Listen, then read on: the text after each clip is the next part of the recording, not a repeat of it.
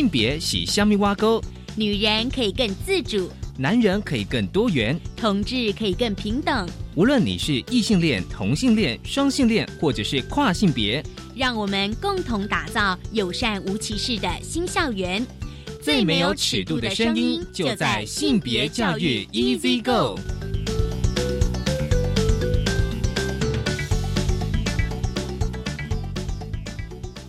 Hello，大家午安，欢迎收听教育电台性别平等 Easy Go，我是文龙，不知道这礼拜大家过得好吗？今天的性别慢慢聊，想跟大家分享的是一本书，书名是《去你的二元世界》。看见性别酷儿故事，其实过去我们都一直在节目的内容跟大家来聊性别有很多的定义，而今天我们想要来谈。非二元性别的认同哦，这一本书《去你的二元世界》，我想大家应该会有很多的想法。很高兴我们邀请到了这本书哦的作者。其实这本书其实是多人的编写，而今天我们请到两位作者 Lily 跟乔纳森哦两位来跟我们谈这一本书。而今天的性别大八卦，想跟大家聊哦，就是今年的金曲奖第三十一届最佳新人奖池秀。我相信大家这一阵子应该对他关注度非常高哦。因为呢，他获得了金曲的新人奖哦，今年的第三十一届，他其实非常的特别，我们稍后来聊聊。我们先进行性别大八卦。性别大八卦，今天性别大八卦想跟大家聊，就是呃，金曲奖第三十一届金曲新人奖是由这个年仅二十四岁的池修获得。其实有时候大家，我相信有很多朋友在那个呃颁奖典礼上的画面看到她的时候，像我很多朋友都以为她是女生，但这是生理性别的女性哦。可是她其实是男性。其实呢，池修从十七岁开始哦，他其实就很想要拿到金曲奖，其实他是一位创作的歌手。那么呢，他会在厕所偷偷练习得奖感言。我们先跟大家分享的是网络新闻。好，既然谈到上厕所。再来哦，就是说哦，就是因为池修他留着一头这个乌黑的长发，然后呢，再加上她的声线其实非常中性，五官细致，因此常被认为女生。其实我觉得你看到这个池修的，光是她的这个外貌跟她的声音，还有她所谓的性别表现，就是她的装扮，很多人都以为她是女生。这样子的呃呈现，其实有时候我也在想说，是不是他这样子的一个形象，是不是在挑战我们既有的一些性别的刻板印象？因此呢，池修他表示说，他经常被习惯叫做，比如说小姐啊或妹啊，而且呢自己也曾经担心哦，就是外界的眼光，比如说上厕所，他曾经使用过女生的公厕哦，但是他说他发现说。真的这样做呢，他会尿不出来。就是说，他明明是一个生理男性，可可是他去上女厕，因为他的这个性别表现看起来比较女性，但是呢，上男厕哦，又可能又会被这个一排男生盯着看。所以呢，池修呢，他最后养成的就是说，干脆就在家里上厕所的习惯。他也自己说呢，他为什么要为了别人而改变自己哦？这个其实有时候是我们过去在谈厕所的议题。呈现出来的面相哦，就是说，如果今天有一个人他的性别表现或性别的装扮呢不符大家的一些。印象其实我自己认为是刻板印象了，因为我们通常都会有所谓的一些框架，就认为说，哎，今天一个男性，我现在强调就是说，一个生理男性他应该要有的性别样貌，然后一个生理的女性她必须要有性别的样貌。其实这次过去我们好像就是说会有这样子所谓的性别刻板印象，但是池修给我们一个非常正面的，我觉得是蛮大的挑战哦。我觉得自己要去思考这个问题哦。那另外呢，哦，就是说哦，他其实因为他就是留这个长发哦。所以让人家印象深刻，所以也常让一些哦，不管是网友或者说你今天在网络上或电视上看到他的时候，会觉得说，哎，他到底是男或女的？其实这个识别反映说，我们通常看到一个人的时候呢，你就会开，你第一个会想了解，通常都是对方你看到那个人的性别，然后觉得他是不是只能够男或女了？其实这个也就是待会我们在性别慢慢聊啊，想跟大家聊的就是说。非二元性别的认同，也就是说，这个二元就是说非男即女的认同，并不能够符合每一个人的需求哦。因此呢，池修呢，甚至有在就是网络上啊，被男生当做正妹搭讪的经验。这过去我们曾经有谈论过，就是可能在网络或者是游戏电玩当中，如果你今天的角色扮演是女性的话，你可能会遭受男性异性的一些骚扰的经验哦。我觉得这个其实是一个呃，可以跟大家来。讨论的哦，所以呢，她这样子的装扮，但外表会常被误认为女性哦。然后呢，池秀也就觉得看，他就笑着说，就是说，其实他也经常看到像网络的一些讨论区哦，有人在讨论，就是哎，池秀的性别，更分享说哦，曾经在网络上。呃，曾被啊男生当做女孩搭讪表白哦，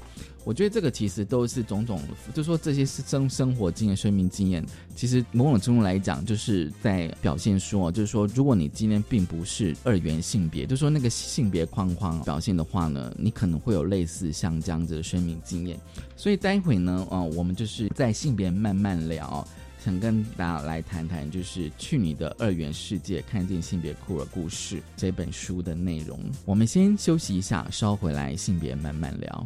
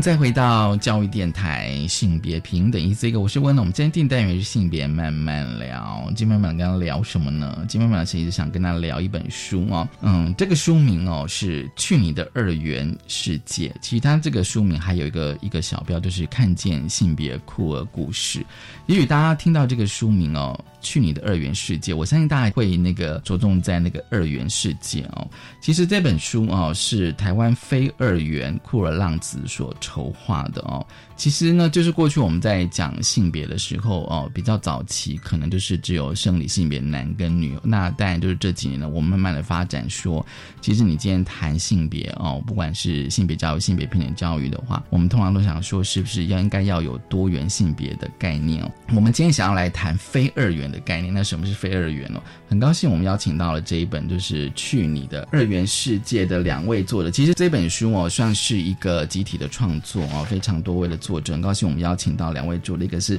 Lily，Lily 你好，嗨。他其实啊，目前是一个职业的律师，而且你在你的书上也有简单介绍你自己是一个律师，这样子。对，我们稍后来谈。然后另外一位是强纳森。强纳森你好。大家好，其实你是呃电影所的学生，对，对，所以你应该对影像非常的有热情，嗯，有有兴趣嗯，其实我就想说邀请两位哦来谈这本书。一开始我还是要想问一下，就是说，哎，当初你们为什么想写这本书呢？它的缘起是什么？发想？呃，我是丽玲，呃，我是台湾非二元酷儿浪子，目前这个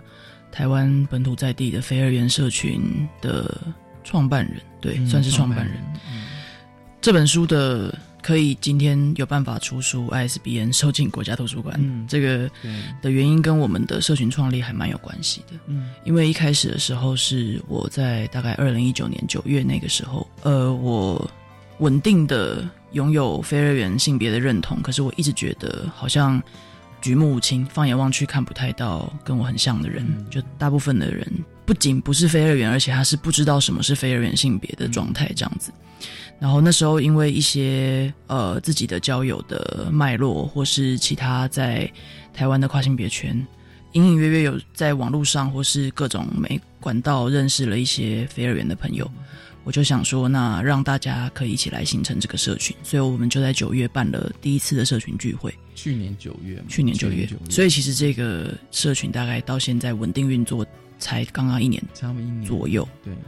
对，然后所以在那个时候是有一些来参加的伙伴，其实他自己本身就已经有很多想法，嗯。就把这些想法带进来。所以，例如说像是今天也在场的强纳森，他很想要做是影像相关的工作，那这个部分他就会希望也带进到台湾的飞儿园的社群里面，注入一些创作的能量。嗯所以当时其实是加入了这个社群的其中一位伙伴，当时在台湾当交换学生，嗯其实不是台湾人，是一位美国的白人，中文讲的非常好，叫做 Sky。嗯，Sky，嗯嗯对，他也是这本书的的作者作者之一。所以在这个社群一成立，等于他就马上投入了社群当中，并且同时在社群中就公布他想要做这本书的想法。嗯嗯其实我认为，如果说没有这个社群，他还是会做的。嗯可是变成这个社群的能量跟他自己本身的创作跟想要做这件事情的这个动力就合流在一起，这样子。所以在十一月的时候，也是在女书店，我们现在女书店有非常多活动，嗯嗯他就在女书店办了他的呃这本非二元故事书的发想创作，嗯然后邀请大家投稿的说明会。对，我有印象，应该是去年十一月吧。对对对，我印象在好像在女书店有一个类似像征文没错，这样子。其实，在他想要做这件事情，其实已经一段时间，嗯所以去年刚好台湾供奉其盛第一届东亚第一次的跨性别游行嗯的时候，他在现场他就扛了一个很大的板子，让大家扫 QR code 可以直接去投稿，嗯连接到我们的征文的那个表单这样子。同游的时候也是一样，就拿这个呃出来到处跟大家说。我们也在那个时候，其实也是社群第一次公开的曝光了，就是去做了一些呃贴纸啊、旗子啊这些的，去让更多人认识我们这样子。嗯所以就也有一些人注意到这些呃要做这本书的讯息，所以就来加入或是来投稿，也做了一些访谈等，这是系列的一个东西。后来在差不多七月的时候，今年七月我们办了第一次的新书发表会，后来也在其他地方，我们在台中跟桃园也都各办过新书发表会。然后现在其实还在继续有一些人在问说要不要来他们这边办嗯。活动之类的，例如说云林的一位性别友善的议员，然后这一些呃不同的地方等等的，嗯。对，等于借由这个书也强化了，我觉得也强化了社群的能量，嗯。一个社群的动能。然后借由要做这个书，所以跟女书店接洽到，女书店非常支持这个社群，不管是书或是社群本身的运作，所以它就是也是赞助我们场地去办周期性的活动这样子。出书应该会有效应啦，就是说让更多人看到这样子。我们的新书发表会其实真的很惊人、欸，嗯当天来了，整个女书店是坐满的就是还要一直加椅子这样子。对，所以我其实都不知道人从哪里来看到我们这个消息，就是各路的 maybe 可能不一定是非二元性别的人，嗯也是很多是对这个议题有兴趣的顺性别的人，或是其他二元的跨性别的人之类的，都一起来参与，而且讨论很热烈这样子。嗯，张先生，那你呢？对对这本书的想法？其实这个社群在成立的时候，因为那时候我在国外当留学生，所以，呃，我是很想要就是参与参与这个就是这些活动，但是我其实是没有办法。然后包括就是新书发表会第一次的时候，就是那时候 那时候我刚从国外回来，我还在隔离，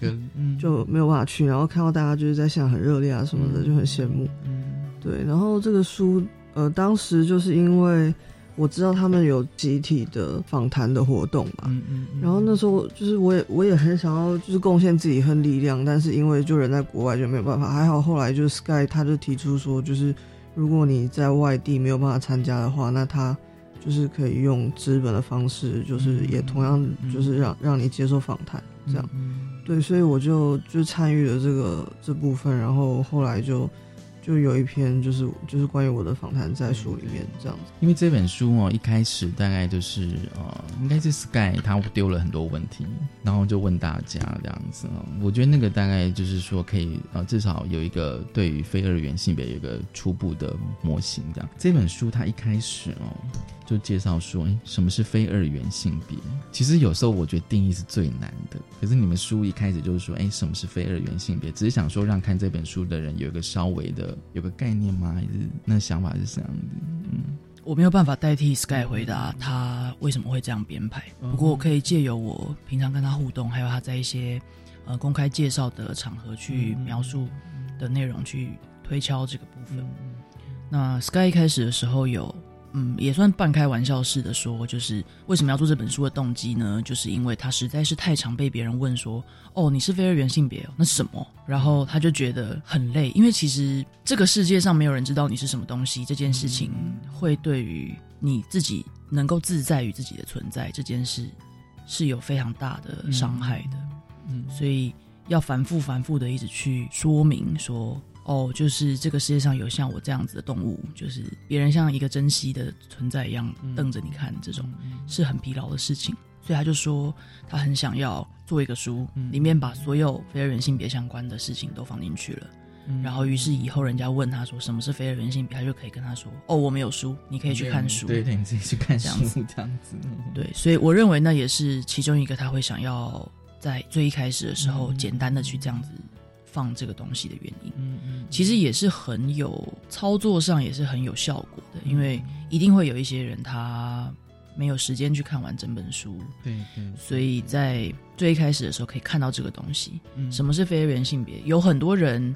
也有很多其他的人，他介绍非二元性别的时候的方式，会让我们觉得是有一些可以再去理清的地方。例如说，很多人会说，哦，性别是一个光谱。嗯嗯嗯，像 Sky 本人，他我知道他就是并不是很同意光谱这个概念。他有书上有写，不就是你光谱是要先把两端定义好了之后，你才把中间画出来。嗯嗯，所以这样就还是受限于一个很二元的概念，一边是女，一边是男。嗯嗯，事实上他希望做的事情是，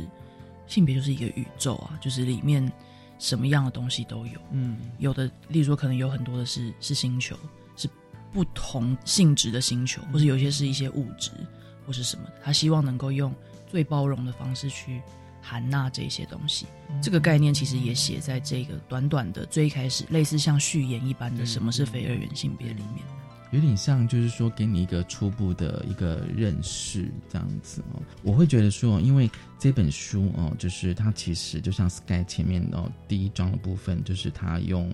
呃双语的。族群访谈哦，就是呃性别酷人之间的一个记一个对话的记录这样子。其实像我自己在看的时候，有时候对于一些生命经验跟故事的时候，有些部分的确会触动啊，不管触动你或是其他人这样子。但是有时候我一直常在节目强调，就是说有时候生命经验虽然它只是一个经验故事，可是我觉得里面有非常多的议题。而且有时候就会觉得说，哎，好像别人的经验跟你好像会有一些共鸣这样子，所以我今天想要就是说，哎，有一些哦，就是有一些面向哦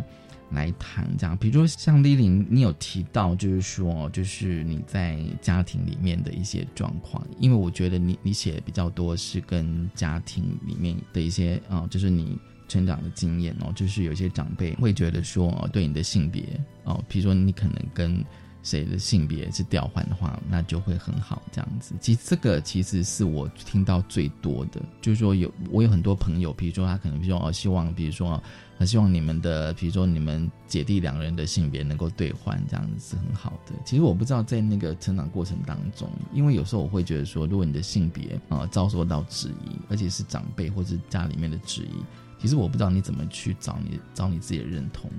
我现在回想起来，其实对于这整件事情，一直都有一种，就是我还像是回头找拼图一样那种感觉。嗯嗯。因为我觉得我可能，这是我现在的想法。我觉得我可能从小就是一个非常敏感的小孩，嗯，所以有一些话他不用说出来，我已经接收到那个意思。例如说，我的双亲自诩要给小孩最民主、自由、开放的家庭教育，嗯嗯，所以他们一直用基本上不打不骂。嗯，然后很生气或是什么之类的时候，他们都还是会花很多力气去沟通或是之类的。但我还是受到了非常多的伤害。嗯，然后我后来回想这个原因，是因为他们还是在不知不觉之间去想象你的样子，而不是你真正的样子。嗯，而是刻板印象里面一个像你这样性别的小孩，或是怎么之类的。其实那个动机可能是好的，他觉得说，哦，像你这样子的气质的孩子，不是很符合你的性别。这样你会吃亏，这样你以后会很辛苦，或是你找不到对象，找不到对象。对对对，我小时候有非常非常严重找不到对象的恐惧，是我家人带给我的东西，就是他们觉得我非常非常不像刻板印象里面的这个性别的孩子，所以你很有可能会在感情路会不顺，或是其实我我觉得我的家人是全面性的认为我就是一个他们无法想象的生物。性格也很古怪啊，然后不按牌理出牌啊，这种各种各种状况，所以在这样的情况之下，就会有很多就说哦，我觉得你这样子不太好，什么之类的这种发言，甚至也不一定是骂，可是那个背后那种价值观，我就已经感受到了，所以我就会常常觉得我是一个当失败的女生，当时完全不知道什么是跨性别，也完全不知道什么是非二元性别，别想了，就是。完全没有这种养分，不会知道这个东西，所以我就一直觉得我就是这样子的人，嗯，我也没有办法改变，或者说改变了我可能会更加痛苦。可是我不改变，我也很痛苦，因为我我一直收到一个很负面的来自社会的讯息，是你这个性别这样子是不行的，是不正确的。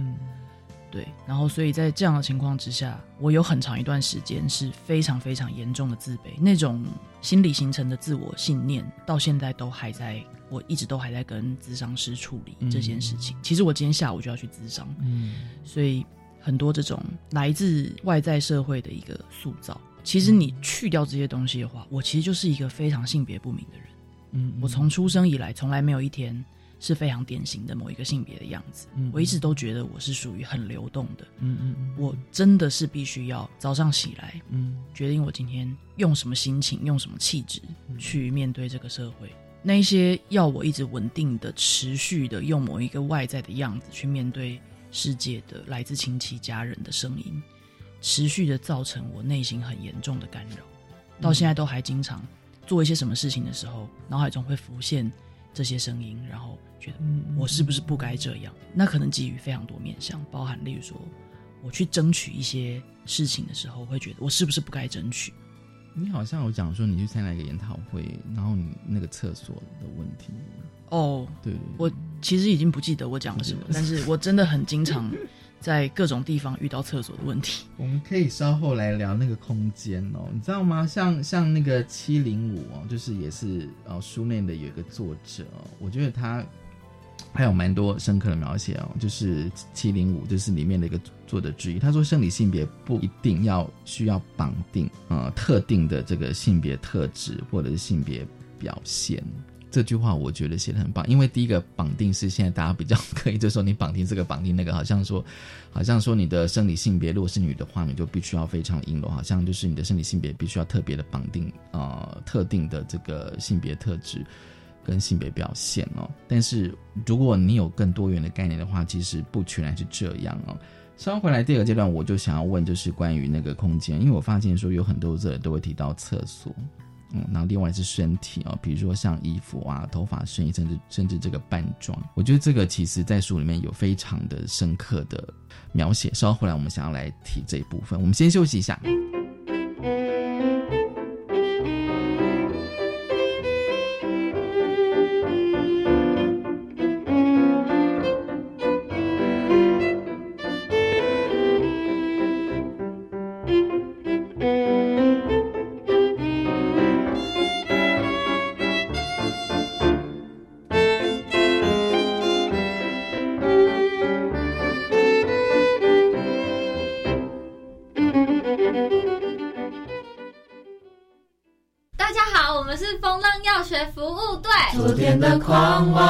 我觉得服务就是变年轻的关键。那我觉得这次的服务就是让自我的成长。我觉得这次的服务就是让我们有可以再继续走下去的力量。每周日晚间七点到八点，教育电台温馨快递的节目，为您记录每一次的感动。欢迎大家和我们一起在服务中学习，Go！信仰。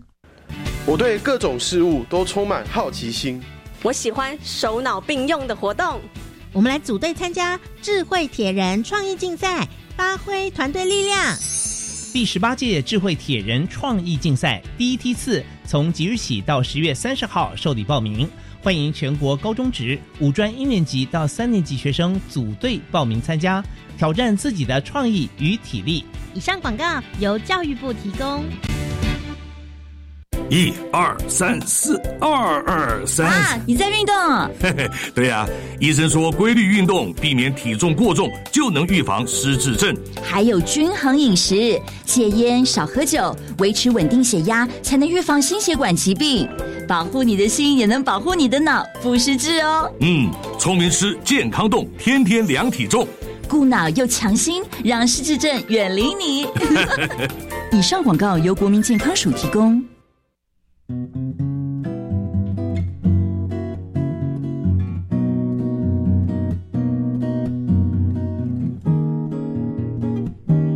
是苏命苏米恩，你现在收听的是教育电台。Open your mind，就爱教育电台。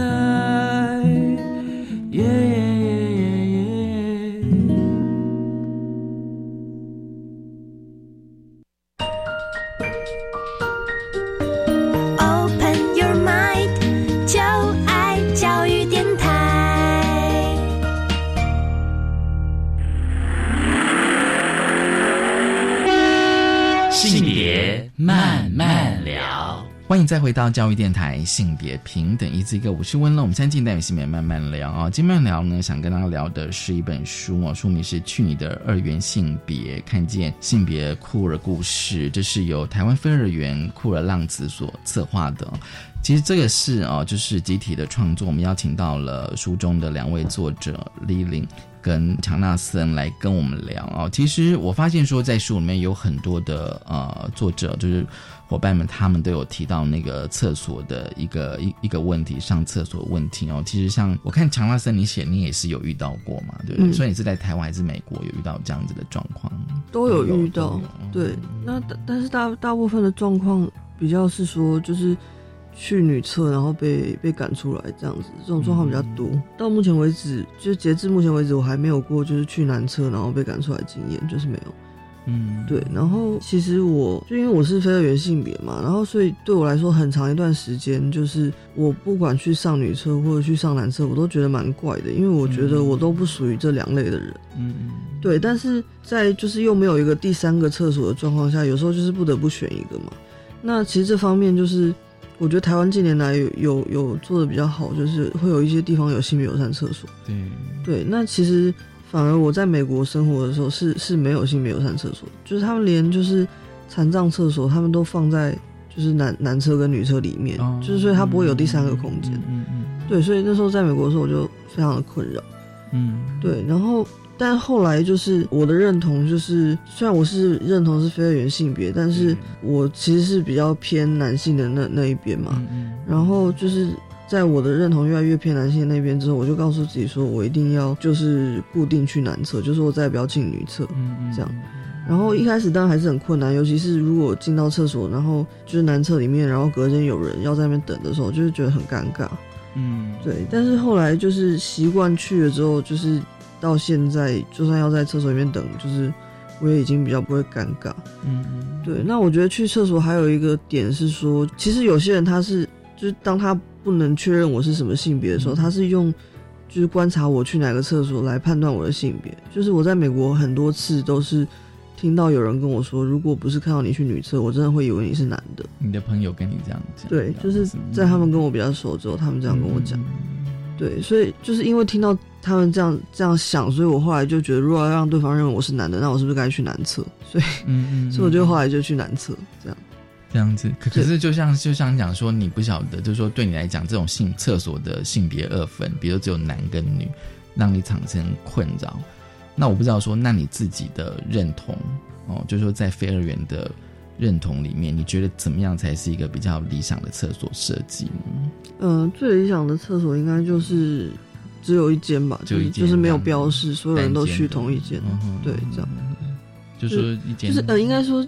就是只有一间，然后里面最好是都是都是隔间，这样，嗯嗯嗯，就是不要有小便斗这种设计，嗯嗯嗯，对，嗯，就是每个人都是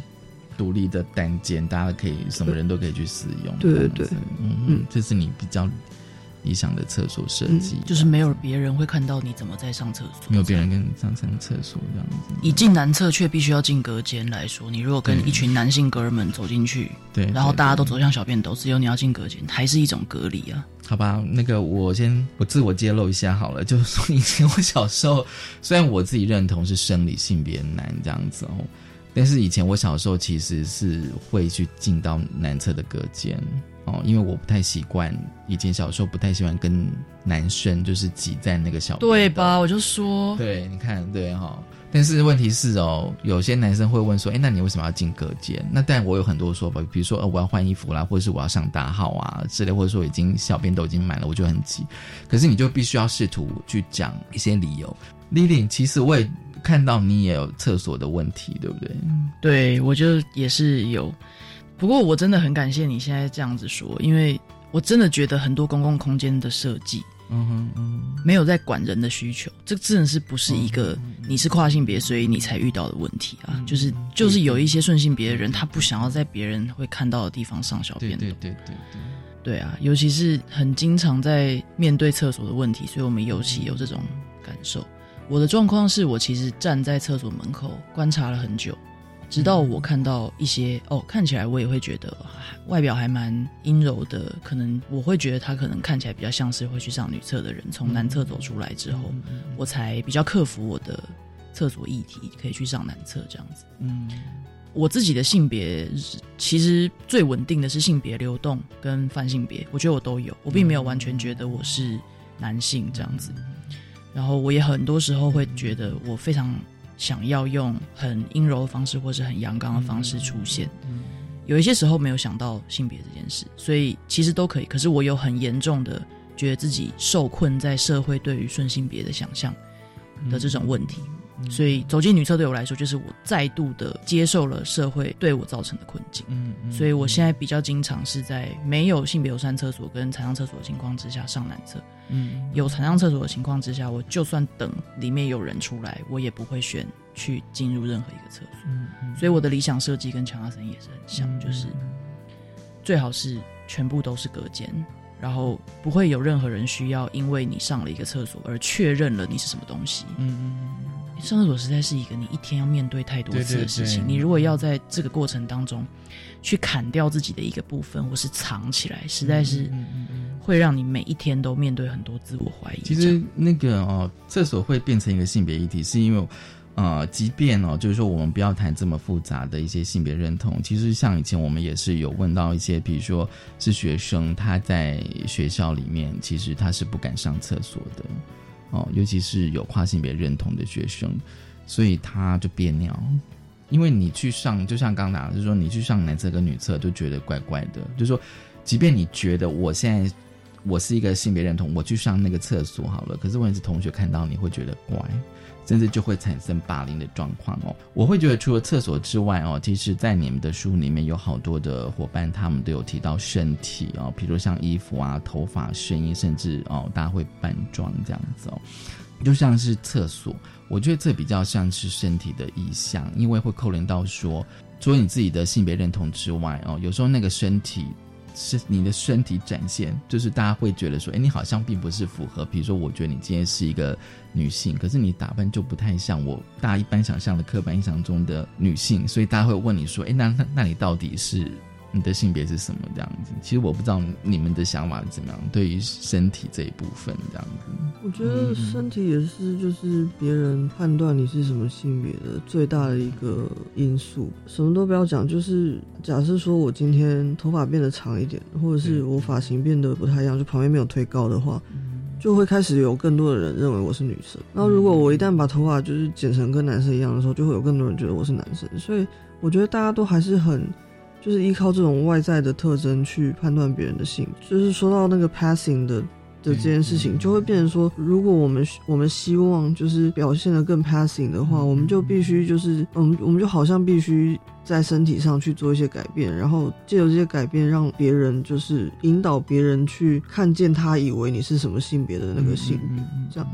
那你会觉得说，在身体的这部分，你觉得是别人会？造成的困扰，还是他们会对你的身体会产生一些质疑，这样子。比如说刚讲的头发啦，哦，甚甚至你知道吗？甚至我会觉得声音，声音也是，就是声音，就声音也是一个很，就是因为我的声音本身算是比较中间，就是就说说像男生又不是很像男生，就又高了一点，但是说真的像一般女生就也不是那么高，然后所以。我如果别人听我的声音来来判断我的性别的话，可能就是五十五十吧，就是会有一半几率被认认成男生，另一半几率会变成认成女生。那我最近其实就是在，就是因为我我最近发现我被我被认成男生的需求比较高一点，因为被女被认成女生就就会很不自在，就如果被认为是男生就会觉得好吧，虽然我不是，但是没有像被认成女生那么不自在。嗯嗯，对。所以，然后，然后又因为，就是我们就是活在一个很二元的世界嘛，就一般人不会认为你是非二元，他就会认为你不是男的，就是女的。所以，当时有两个选项的状况下，我是比较希望被认为是男的。对，那在这个状况下，我我就最近开始有点觉得我的声音可能是会让别人就是错认我的性别的其中一个因素。嗯嗯。所以我就是有在开始考虑说要不要去做荷尔蒙治疗，就是让声音变低这样子。嗯，就是。我其实我自己是觉得说，就是说，多数的人他还是希望说，你就是怎么讲？我们讲的性性别框框，你你就是非男即女，你就是要只能够二选一，然后他们才能够跟你比较可以去应对这样子。那丽丽，你你自己呢？就是说你在身体的印象中，对我在我的那一篇文章里面，在书里面所说的那一篇里面有谈了蛮多我关于自己身体的感受这件事情。嗯，我第一次认识“非二元”这个字。我就知道我是非二元，嗯，而且我就马上回忆了一下，发现我其实有一个非常非二元的身体，嗯，就是说我们现在讲生理性别男跟女，其实连这个都是，就是它是不能经过科学检验的，嗯，生理的性别是非常非常多样的，就是连生理我也没有生理性别女的认同，嗯，就是我的身体其实除了，例如说我的出生的时候。被出生证明上面被指定的性别是女性，对，那那个其实是一个非常粗糙的方式，因为有很多人，例如说，我昨天才刚刚认识了一个人，他有两个子宫跟两个阴道，嗯，我们有百分之一点七的人是出生的时候同时有两种被认定是男性跟女性的性器官，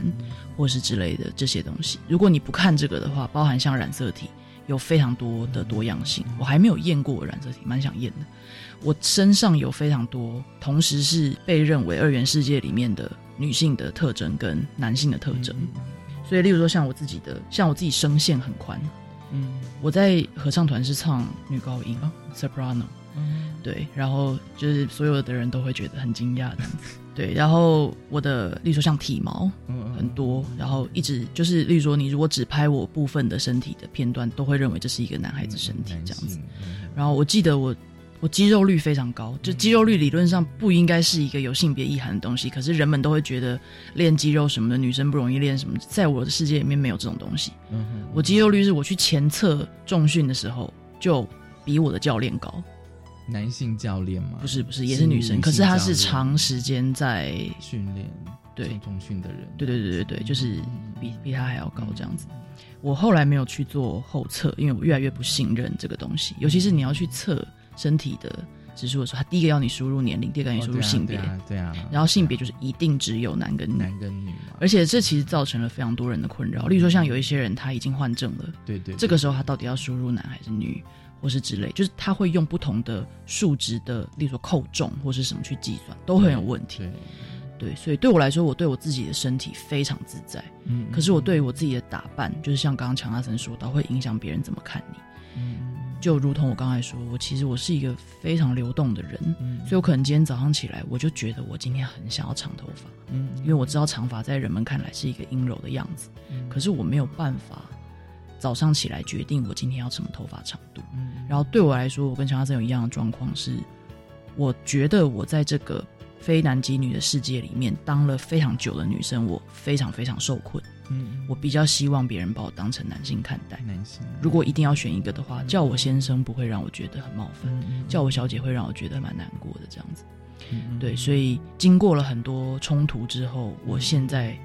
采取的一个模式是我大多数时候是男性打扮，也是男性的头发发型。这真的很荒谬，因为其实不管怎么样，你都是你自己，可是却必须要去适应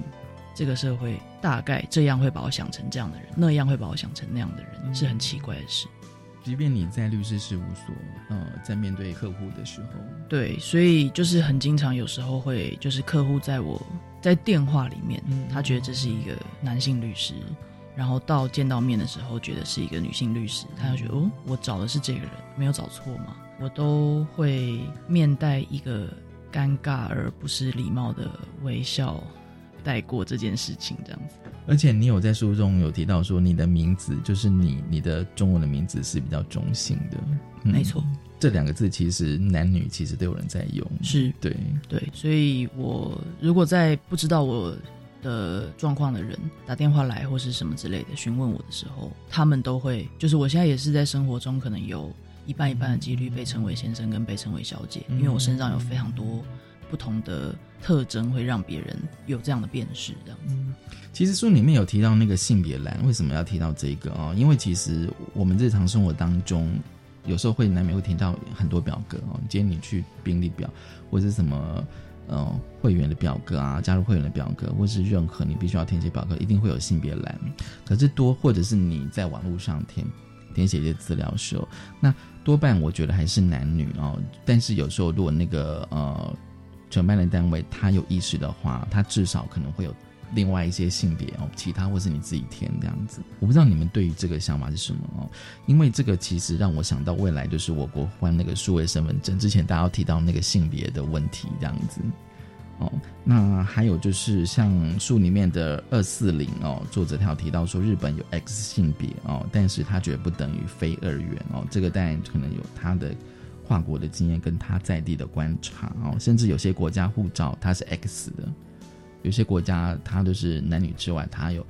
X 性别可以让你选择这样子。我不知道你们这个对这个的想法是什么这样子。性别栏的部分，我自己的话态度就是，其实有很多的表格，他的性别调查根本是不必要的。嗯，他只不过对对对，就是因为那不影响他做这个要调查的结果。例如说。我今天只是一个要考虑你要不要报名，嗯嗯，这个报名里面为什么会需要知道我是什么性别？你需要知道来的人是谁这样子。那如果真的需要性别，例如说他想要做一个性别的分层统计啊，或是之类的时候，性性别真的太多种了。对对，就是在这样的情况之下，你真的不能，就是例如说，像有一些人他其实。会觉得你要我填女或男或其他，为什么我是其他？为什么不是男或女是其他？嗯嗯嗯，对，所以最好的方式是你真的需要调查性别的时候，你就填一个留白，像空的让人家自己填。对，像填名字一样，你不可能先假设大家都是某个名字，那其他名字来这里写，这种感觉。对，所以如果说是以性别栏的话，我现在的状况是，如果我。看到一个只有女跟男的手写的情况的话，我会自己手动加其他，嗯嗯，然后自己打勾。如果说是网络表单，你没有办法自己加的情况之下，我会写信给做这个表单的单位，跟他们说我没有办法填这个栏位。如果他不是必填，我可能还就算了，嗯嗯，就是先当做没看到跳过去。对，这个是性别栏的部分。数位身份证的部分，它其实只是没有放性别栏，它还是有。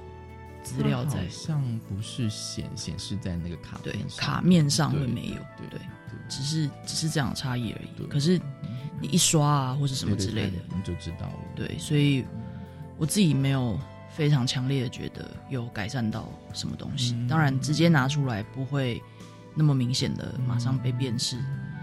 已经是一个小的改进。可是我觉得还有很长的路要走，这样子。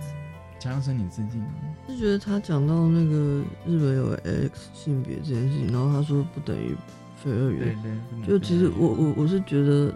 呃，感觉那个 X 性别有点会可能会被人们就是想象成是第三性别，那我觉得第三性别不等于是非二元，因为在多数人的想象中，第三性别好像就是可能是一些就是跨 stress 或者是跨女这样子。嗯嗯。对，然后关于性别栏的部分，我是觉得，嗯，我也我也很常会遇到那种就是填填资料然后没有办法填下去的，就是我通常如果看到选项只有男跟女的话，这这份资料我可能就不填。嗯嗯嗯，对，然后我是觉得那那个在设计选项的时候，我觉得有一种方式是可以设计说，呃，有男有女，然后。第三个可以是就是呃不想透露或者什么之类的哦，对，然后嗯，我的想法大概是这样。嗯，好，可是我很想透露，你想透，那你 那你可以写写这样子。对，所以每个人第一个每个人认同不一样，然后每个人想要透露的状况又不太一样。其实我自己是觉得说，那如果他真的需要性别栏，其实我自己觉得最理想状况就空白，就让他填的人自己写，对，或者说你就跳过。我就觉得应该是要尊重填答者的意愿，这样好。我们先休息一下，稍后回来。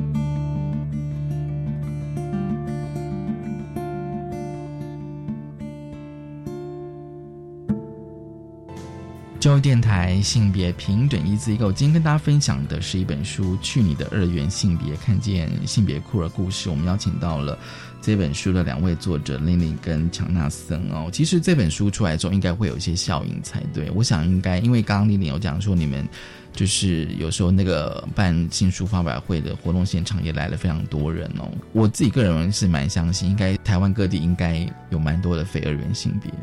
所以应该会召唤一些伙伴这样。其实从我们整个社群开始活动，嗯嗯嗯，开始就一直都有嗯一些从网络上面得知的一些消息，是嗯其他地方就看到这个社群，觉得哇，就是原来台湾有像这样子的的地方等等的。嗯嗯嗯然后我其实不晓得到底是不是因为社群成立了的关系，我更经常的去搜寻相关的新闻跟议题跟网络讨论，然后 hashtag 嗯嗯之类的东西。我发现非二元的讨论其实蛮多的，其实有很多人是的，中文？嗯比我想象中的多。当然，相较于呃英文世界，或是我自己不太清楚其他语言，嗯嗯我自己比较熟悉的英文跟日文世界里面都有很多一些相关的讨论来说，中文的部分我觉得相对还是少，嗯嗯也有可能是我认为“非二元”这个词是从英文借用过来的。对对对，然后可是，例如说像我跟一些呃前阵子参加彩虹游行遇到原住民的朋友，他们说他们其实本身的族语里面是有这个概念的，嗯嗯嗯，可是我看不懂，所以我没有办法。他们其实有这个概念。对，然后或是在中文里面，我们最经常去讲就是民间信仰里面的观世音，其实是一个性别流动的神明嘛，他们就会写说就是哦，就是男生女相啊，或是什么之类，就是那些词其实是没有固定的一个描述，可是这个概念其实是有的，嗯嗯，只是没有被有脉络的整理起来这样子，所以我们也是期待借由非二元性别社群，去把这些东西有系统的去做爬书，嗯然后把更多人聚集起来，然后去做更多不同的事情。那例如说，像我们现在有可能会做纪录片，哦，纪录片，嗯。对对对，然后书其实也是，哎，有一个人他突然说，哎，我们来做，那大家一起来做这样子，那也是会我自己个人的话，我是做社会运动跟社会倡议出身的，从很年轻大学时候就一直在做这个东西这样子，所以我也会持续参加彩虹游行啊，等跟大家去呃宣传这些我们的社群本身的存在，还有其实我自己是认为非二元性别这个概念，对于纵使是顺性别的人都会带有一些启发。嗯，就是